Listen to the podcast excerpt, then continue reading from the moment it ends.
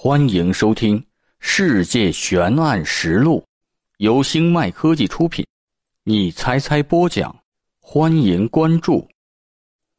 昭和大悬案，消失在时空中的三亿日元。第一集。说到悬案，就不得不说说这昭和的三大悬案，其中排在首位的就是三亿元现金大劫案。事情发生在一九六八年，距今已经有五十多年，诉讼期已经过了，凶手至今逍遥法外。这个案子可以说对日本社会文化产生了巨大的影响。根据大劫案拍摄的影视作品也层出不穷，比如在二零零三年，由著名影星宫崎葵主演的一个爱情影片，就是以此为蓝本。日本著名推理作家。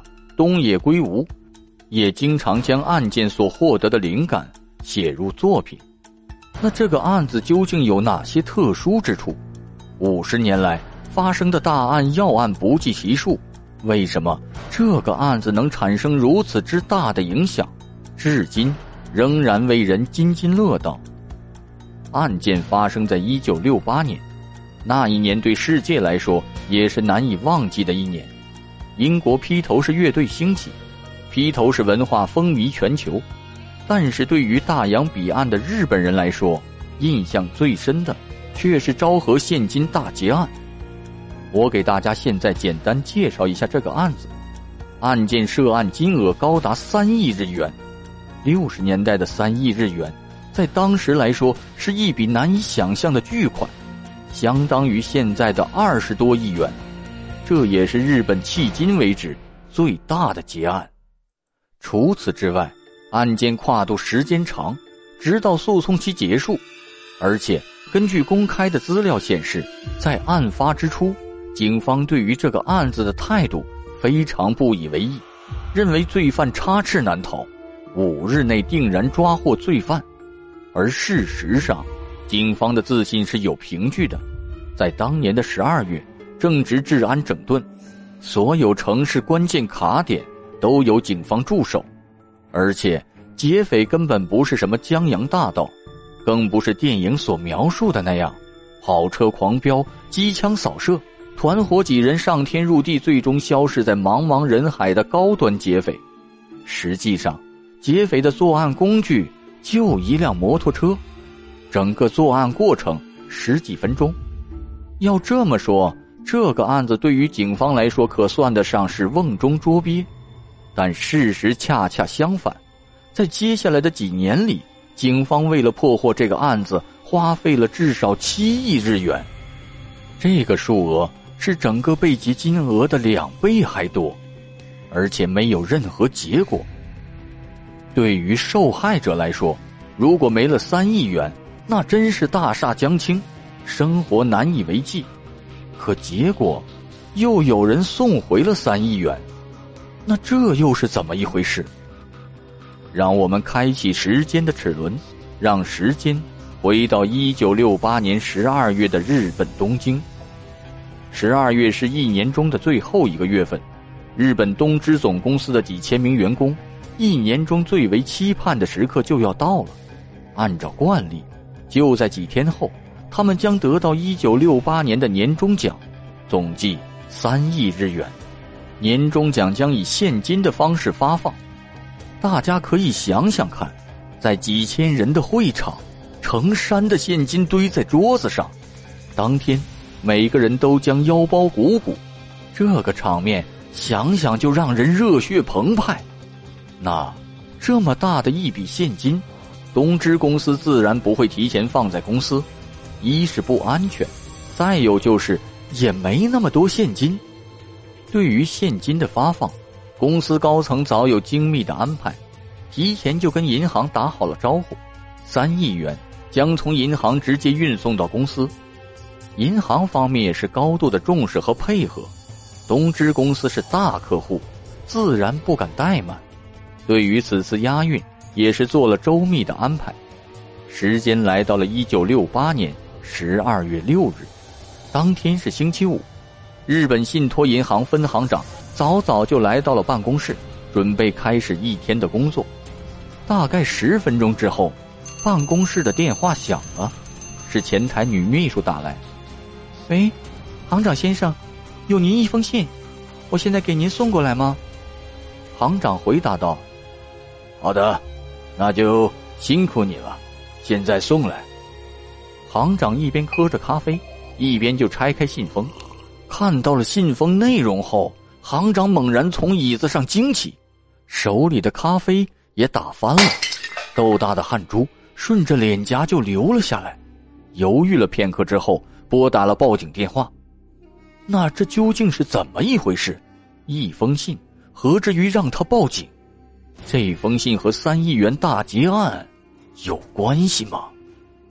按照日本的商务礼仪，每年的年底，合作商之间彼此都会写一些慰问信，类似于贺年卡。内容呢？就是一些不疼不痒的话。起初行长也没在意，喝着咖啡就顺手拆开信封。可是里面没有署名，信的内容一半是从杂志上剪下的字拼成的，另一半是手写的。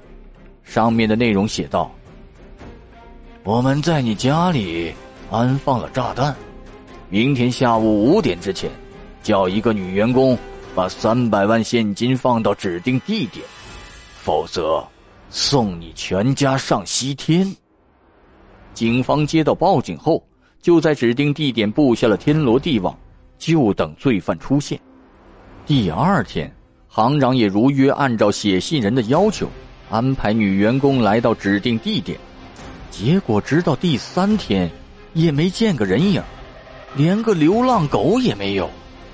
与此同时，警方在行长家中也丝毫没找到安放炸弹的迹象，所有人都松了一口气。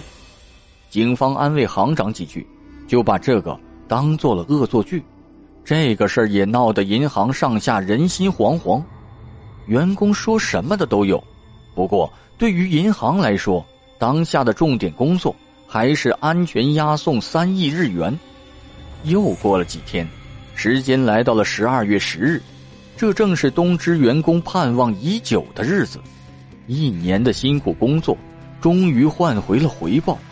虽然外面下着小雨，但是丝毫不影响大家的心情。每个人都翘首以盼，眼巴巴的望着会场的桌子。上午九时三十分，由日本信托银行国分司分行出发的运钞车，正式驶往目的地。东芝电器公司，在六十年代的日本，并没有今天那种专门的运钞车，里面有监控，外面有厚厚的装甲，随行人员都是全副武装的押运员。当时银行选择的送钞车是赛德里克轿车，属于当时的豪车，排量为一点九升，车体宽敞。三亿日元放在三个大铁箱子里，由四位员工搬运。铁箱子就放在后备箱中，一行人一刻不敢懈怠。车里的气氛非常压抑，没人说话，只能听到雨点打在玻璃上的啪啪声。运钞车一路平稳的行驶着，大概走到府中监狱附近时，司机从倒车镜中看到一辆飞驰而来的摩托车，直奔自己而来。司机在心里嘀咕了一下。这人是干什么？莫非是半路杀出个程咬金？过了一会儿，摩托车开近了。虽然当天下着雨，但是不难辨认出这是一辆警车。坐在摩托车上的警察示意司机停车。司机虽然心里犯了嘀咕，但还是摇开了车窗。只看一个警察从车上跳了下来，用非常焦急的语气说：“快下车，有危险！”快下车，并且示意车后的三人也下车。运钞车是银行选的，员工都是可靠的优秀员工，难道真的有什么问题吗？一行四人就带着困惑下了车。警察对这四人说：“你们行长家里被放了炸弹，现在根据调查，你这辆车里也被安放了炸弹，现在情况非常危险，我马上要拆弹，请各位配合。”说完，警察恭恭敬敬的行了个礼。一说到炸弹，四人的脸唰一下就绿了。行长前几天接到恐吓信，就已经众所周知。果然不是空穴来风，真的有人安装炸弹。眼前这个警察顿时成了一行四人的救命恩人，心中的英雄。本集播讲完毕，感谢您的收听。